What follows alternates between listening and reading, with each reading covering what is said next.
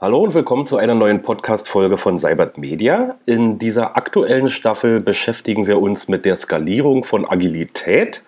Und in den letzten Beiträgen haben wir unter anderem ausführlich über das Skate Agile Framework in der Produktentwicklung und über Softwareunterstützung bei der Agile-Skalierung gesprochen. Heute wollen wir mal ein bisschen weg von der Produktentwicklung gehen und mehr auf die organisatorischen Aspekte in einem Unternehmen zu sprechen kommen. Wo können hier skalierte agile Prozesse helfen? Das sehen wir uns am konkreten Beispiel von Cybert Media an, und zwar von den ersten Gehversuchen mit Scrum bis zur Etablierung als agile Organisation. Als Gast ist mir mein lieber Kollege Paul Herwart von Bittenfeld zugeschaltet, der bei uns von Anfang an Agile und die Skalierung entsprechender Prozesse mit vorangetrieben hat. Hi Paul, schön, dass du dabei bist. Ja, hallo Matthias, ich freue mich da zu sein. Ich bin Matthias Rauer und Paul, lass uns zum Anfang doch mal kurz auf die Erwartungen an diese Podcast-Folge eingehen. Wir schicken uns ja nun gerade an, über uns selbst zu sprechen. Da runzelt vielleicht der eine oder andere kritische Hörer schon die Stirn. Aha, das klingt aber ganz schön selbstreferenziell. Ob das was bringt? Hm, Paul, du hast mit Kollegen schon auf diversen Konferenzen und Events über die agile Organisation bei uns gesprochen. Was für Feedback hast du denn dazu erhalten? Kannst du Entwarnung geben? Was haben die, hat das den Leuten irgendwas gebracht? Ja, ich hoffe doch. Also wir kriegen äh, auf unsere Vorträge und auch Buchbeiträge durchaus regelmäßig sehr positives Feedback, was äh, letztendlich daran liegt, dass die Art, wie wir agiles Vorgehen bei uns leben, einfach sehr, sehr konsequent ist und sich wirklich durch die gesamte Organisation zieht und das doch auch bei Leuten, die sich eben schon länger mit Agilität beschäftigen, immer wieder ähm, sozusagen für ja, Spannung sorgt oder auch eben dafür sorgt, dass sie sagen, Mensch, schön, dass man mal eine Organisation sieht, die das wirklich so konsequent dann auf allen Ebenen letztendlich auch durchzieht. Okay, dann hören uns hoffentlich auch die kritischen Hörer weiter zu und ich hoffe, Sie können irgendwas mitnehmen.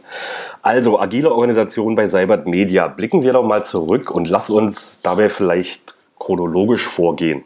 So vor 10, 12 Jahren haben bei uns die ersten Entwicklungsteams angefangen mit Agile und Scrum zu experimentieren. Die Notwendigkeit, etwas zu verändern, war offenbar gegeben. Ja, also ich sage mal, es gibt zwei Gründe, warum große Veränderungen stattfinden. Und in der Regel sind das entweder große Probleme, die man hat, oder große Hoffnungen. Bei uns muss man eigentlich eher sagen, dass es wirklich das Zweitere war. Also es waren größere Hoffnungen, die äh, dadurch geweckt wurden, dass ähm, einfach Leute gesagt haben, oh, da gibt es irgendwie was Neues mit den agilen Vorgehensweisen. Das ist zu 2007, 2008 bei uns angefangen und einfach erstmal ein Interesse da war. Und ähm, nachdem wir dann auch intern so ein bisschen Scrum-Schulung gemacht haben und äh, haben wir uns dann im Rahmen einer Ausgründung, die wir gemacht haben, also wir haben äh, eine neue Software-Applikation sozusagen Greenfield gebaut, also von, von, von ganz neu angefangen und wir waren dabei eben unser eigener Investor. Und das hat uns einen guten Rahmen gegeben, eben zu sagen, lass uns doch jetzt einmal Scrum by the Book machen. Weil wir vorher so das typische Scrum-But, wie man das damals gerne auch nannte. Also wir machen Scrum, aber wir haben eben eigentlich keinen richtigen Scrum Master. Oder wir machen Scrum, aber wir haben keine Daily Stand-Ups und machen auch nicht regelmäßig Retrospektiven. Und äh, das war so ein bisschen unser Stand 2008, 2009. Und äh, wir sind dann wirklich dazu übergegangen, unter diesen ähm, ja, guten Rahmenbedingungen dann zu sagen, wir probieren das wirklich mal drei Monate aus und haben uns da gegenseitig im Team das Commitment gegeben, dass wir uns daran halten, was in dem Scrum Guide auf diesen 15, 16 Seiten dargelegt ist, dass wir uns da quasi sklavisch mal dran halten um die Effekte von Scrum wirklich selbst im Team erleben zu können. Und das war wirklich der Startschuss davon. Und der weitere Rollout innerhalb der Organisation war dann wirklich von diesem Effekt, den wir gespürt haben, dass wir gesagt haben, das war jetzt das erste Mal, dass wir richtig verstanden haben, wie Teamzusammenarbeit funktionieren kann. Und äh, das hat diese große Hoffnung letztendlich geschürt, dann äh, damit die Organisation massiv voranbringen zu können.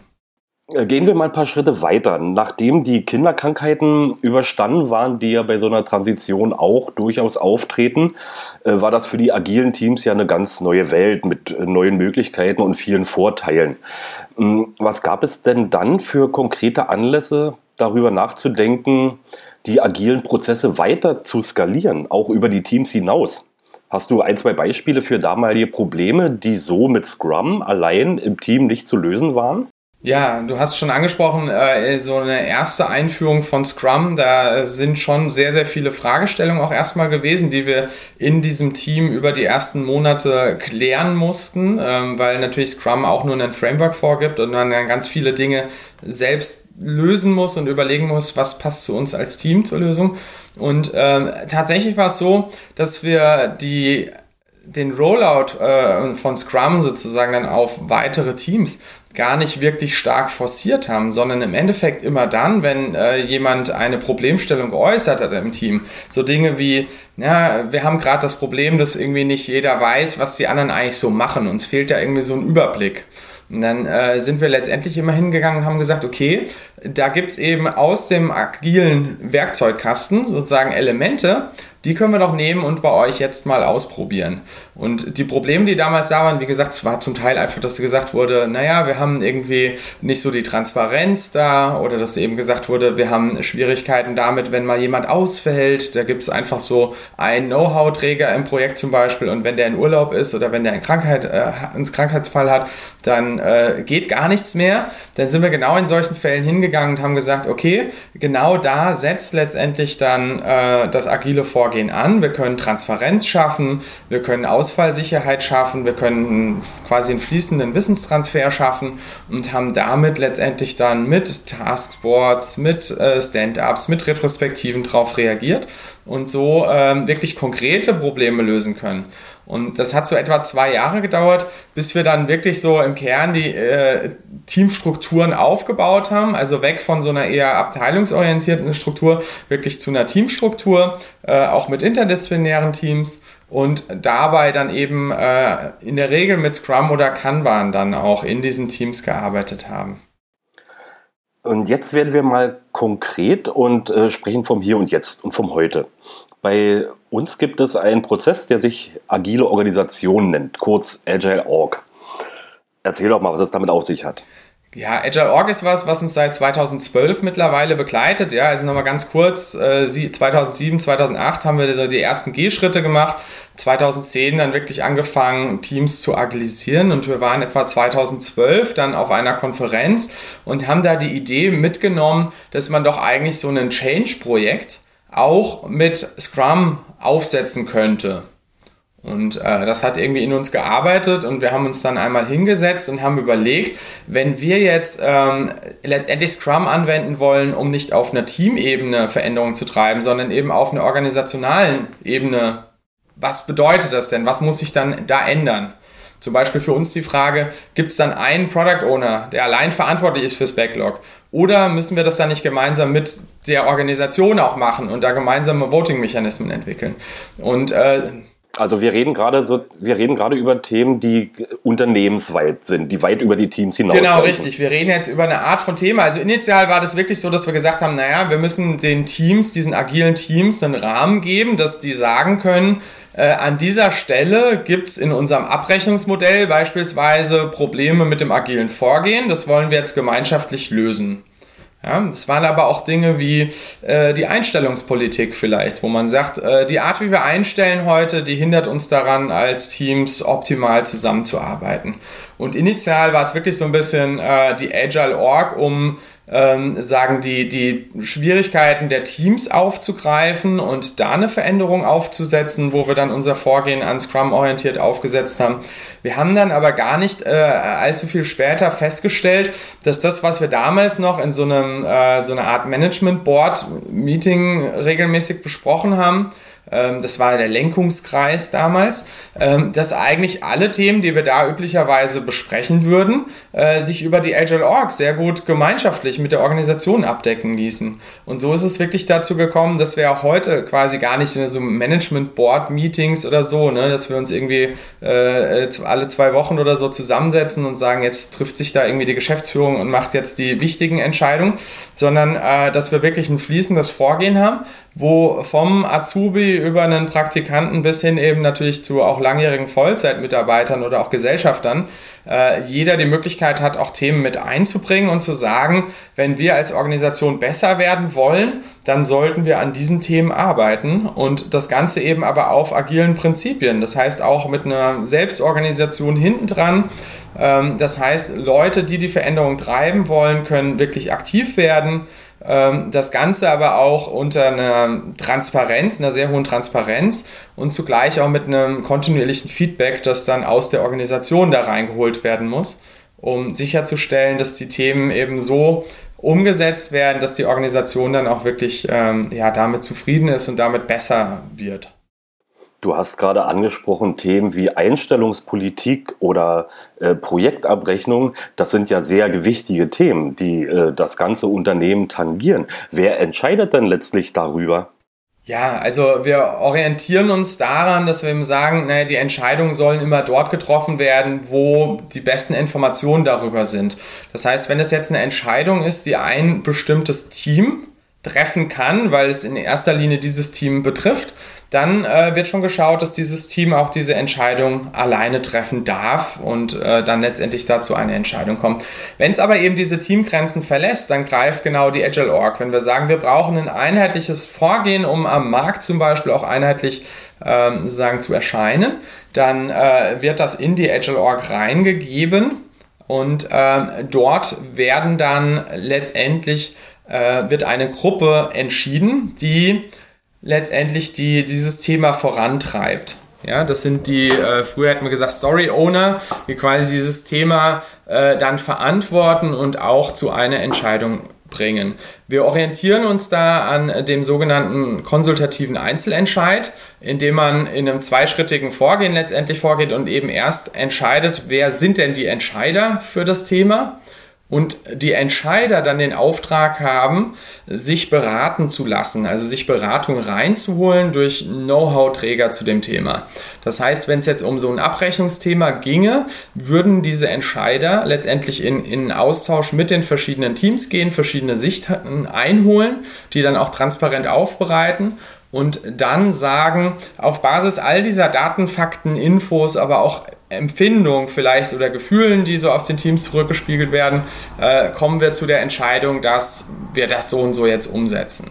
Und äh, wir haben eben erlebt, dass diese Art von Entscheidung ähm, die ja auch einen sehr starken Feedback-Mechanismus schon in sich mit drin hat, mit sehr viel Transparenz auch abläuft, dass äh, die einfach eine sehr viel hohe, höhere äh, Unterstützung dann auch letztendlich aus der Organisation erfahren und dadurch auch viel, viel reibungsfreier umgesetzt werden. Und da äh, spielen ja nicht nur so Sachen, ich sag mal, bei Abrechnungen, da sagt vielleicht der einzelne Mitarbeiter noch, er hat zwar mit unserer ähm, mit unserer letztendlichen mit dem Erfolg als Organisation vielleicht zu tun, aber tangiert mich persönlich eben noch nicht so stark. Äh, das sieht halt anders aus, wenn wir auch über Themen wie Gehalt zum Beispiel sprechen, wo man dann sieht, okay, wie über Gehälter entschieden wird, ist natürlich vielleicht ein Thema, das dann auch mal hitziger diskutiert wird. Und da wenden wir eben aber genau diese Vorgehensweisen auch an. Woher kommen denn die Themen, die in der Agile Org bearbeitet werden? Das äh, kommt wirklich äh, aus der Breite der Organisation heraus, könnte man sagen. Also alle Teams, aber auch alle Mitarbeiter und auch alle Gremien äh, sind dazu angehalten, da entsprechend äh, Input mit reinzugeben. Ähm, das heißt, es kann natürlich auch von unserer Scrum Master Agile Coach Riege kommen, dass sie sagen, wir sehen gerade in der Organisation die und die Herausforderungen und wollen das angehen. Das kann auch mal aus der Geschäftsführung oder dem Gesellschafterkreis irgendwie rauskommen. Das kann aber genauso, und das ist eigentlich so eine meiner Lieblingsstories, sage ich mal, aus unserer Agile Org, einfach ein Student sein, der ähm, die Baustelle hat, dass er im Rahmen seines Studiums ähm, äh, den aus privaten Gründen letztendlich den Standort wechselt und äh, eben nicht mehr in Wiesbaden arbeitet und wir zu der damaligen Zeit eigentlich keine Remote-Arbeiter hatten. Ja? Und äh, er eben sagt, ich möchte gern als äh, Entwicklungsteam-Mitglied künftig remote arbeiten. Wie kann denn der Rahmen dafür sein? Das hat er eben reingebracht und dann sind verschiedene Leute äh, mit dazugekommen und es ist ein Rahmen geklärt worden. Zum Beispiel, dass das eben, wenn der Mitarbeiter oder die Mitarbeiterin vorher schon etwas Arbeitserfahrung bei uns hat und ähm, quasi unsere Kultur schon verinnerlicht hat, und ähm, letztendlich dann auch ähm, das Team die Bereitschaft hat zu sagen, okay, wir lassen uns darauf ein, dass wir eben künftig einen Remote-Team-Member haben, äh, dass das der Rahmen ist, unter dem das möglich ist. Und so konnte dieser studentische Mitarbeiter damals, der mittlerweile Vollzeit bei uns arbeitet, eben so eine Veränderung treiben und äh, die wirklich selbstständig aber auch irgendwo pushen mit Unterstützung natürlich aus der Organisation dann raus. Ähm, du sagst, 2012 äh, ging das so los mit der Agile Org. Ähm, arbeiten wir jetzt acht Jahre später äh, nach genau demselben Prozess oder gab es da auch eine gewisse Evolution drin? Ja, man kann sagen, die Agile Org hat sich so fast jedes Jahr weiter äh, verändert. Das heißt, wir sind früher sehr stark von einem scrummigen Ansatz gekommen ähm, das hat sich dann eher in, in einen äh, eher Kanban-Modus verändert, sagen wir mal. Ähm, und äh, so die Grundpfeiler sind heute immer noch existent. Ähm, als wir angefangen haben, waren wir vielleicht 50 Leute in der Organisation und haben als Beispiel einfach äh, in dem Agile Org Review, also wir haben einmal im Monat, äh, war auch gerade heute Vormittag, so ein, ähm, ein Frühstück, das Agile Org Frühstück, wo die bearbeiteten Themen vorgestellt werden. Und initial war das Entscheidungsverfahren eben wirklich so, dass äh, Zettel rumgegeben wurden, es gab die Ergebnisvorstellung und dann konnten alle Mitarbeiterinnen entsprechend ihr Votum abgeben und sagen, ich bin dafür, ich enthalte mich oder ich bin dagegen. Und sobald es auch nur ein Veto gab, ähm, ist es sozusagen nochmal in den, in den Prüfungsprozess reingekommen. Es musste halt ein begründetes Veto sein, aber man konnte letztendlich mit einem begründeten Veto eine Story an der Implementierung verhindern. Jetzt äh, sind wir mittlerweile 190 Leute und äh, natürlich hat sich da einiges auch im Rahmen dieser Agile Org verändert. Äh, die Grundmechanismen sind noch sehr ähnlich, aber wir sind zum Beispiel auf diesen, äh, dieses Entscheidungsverfahren äh, umgestiegen, was wir selbst dann konsultativer Gruppenentscheid getauft haben. Quasi unsere Adaption von dem konsultativen Einzelentscheid, nur dass wir eben eine kleine Gruppe von Entscheidern dann an der Stelle wählen. Und äh, ansonsten ist es noch ziemlich ähnlich. Man kann eben seine Themen aufbereiten. Das läuft bei uns natürlich auch über ein Jira-Projekt, wo ich eben mein Thema mit reinbringen kann. Ähm, kann mir dann Unterstützer holen und äh, wenn unser VIP-Limit, das heißt die Anzahl der parallel gerade in Bearbeitung stehenden Themen, wenn äh, das das hergibt, dass so eine weitere Story mit reingenommen wird, dann äh, wird daran gearbeitet und äh, das zur Umsetzung gebracht. Und ähm, wir haben aber nicht mehr dieses feste monatliche, diesen festen monatlichen Zyklus. Ähm, die Frühstücke sind zwar noch monatlich, aber die Bearbeitung einer Story kann, ich sag mal, zwischen zwei Wochen und zwei Monaten so ziemlich äh, ja, verschiedene Zeitfenster einfach einnehmen, bis sie dann zum Abschluss kommt. Lass uns zum Abschluss ähm, kurz, äh, sag doch mal kurz was, wie wird denn das im Unternehmen angenommen? Stößt das auf großes Interesse? Es ist jetzt natürlich seit 2012 irgendwie was, was wir machen. Das heißt, es ist mittlerweile sehr etabliert und Leute, die als Beispiel als Student zu uns kommen oder die eben jetzt nachträglich zu uns gekommen sind, für die ist das irgendwie so ein Stück weit so gegeben, dass eben diese Möglichkeiten da sind. Ja? Ähm, es ist was, wo man natürlich aber auch immer an der Akzeptanz weiter arbeiten muss. Das heißt, wir müssen eben immer wieder auch sicherstellen, und da sind unsere Agile Coaches durchaus auch sehr aktiv bei, dass wir halt sagen, okay, gewichtige Entscheidungen werden eben nicht einfach mal beiläufig ähm, getroffen, sondern wenn sie wirklich Auswirkungen auf die gesamte Organisation haben oder haben sollen, dann äh, bitte auch schauen, dass es über die Agile Org läuft, sodass wir eben die, das, die gemeinsame Tragfähigkeit der Entscheidung dann auch sicherstellen können. Und äh, das ist mittlerweile, wie gesagt, für uns sehr, sehr etabliert vom Vorgehen, eine hohe Akzeptanz da. Es gibt durchaus immer auch mal Wünsche, kann man denn nicht manche Entscheidungen leichtgewichtiger fällen? Äh, und wir sehen auch immer wieder, dass wir an den Entscheidungsverfahren dann innerhalb der Story, also wir haben da verschiedenste Entscheidungsverfahren einfach ausprobiert, dass man da auch immer wieder also quasi nicht, äh, äh, nicht dieses, dieser Grundmechanismus mit dem konsultativen Einzelentscheid, sondern äh, manchmal entscheiden sich diese Entscheider eben auch noch Abstimmungsverfahren ähm, mit anzuwenden, um Feedback aus der Organisation zu bekommen. Und das ist einfach ein kontinuierlicher Lernprozess, welche Art von Feedback-Mechanismus dann für welches Thema funktioniert, damit man eben möglichst viele wichtige Stakeholder auch in die Entscheidung dann eingespannt hat. Und das ist wirklich ein kontinuierliches Lernen, ja.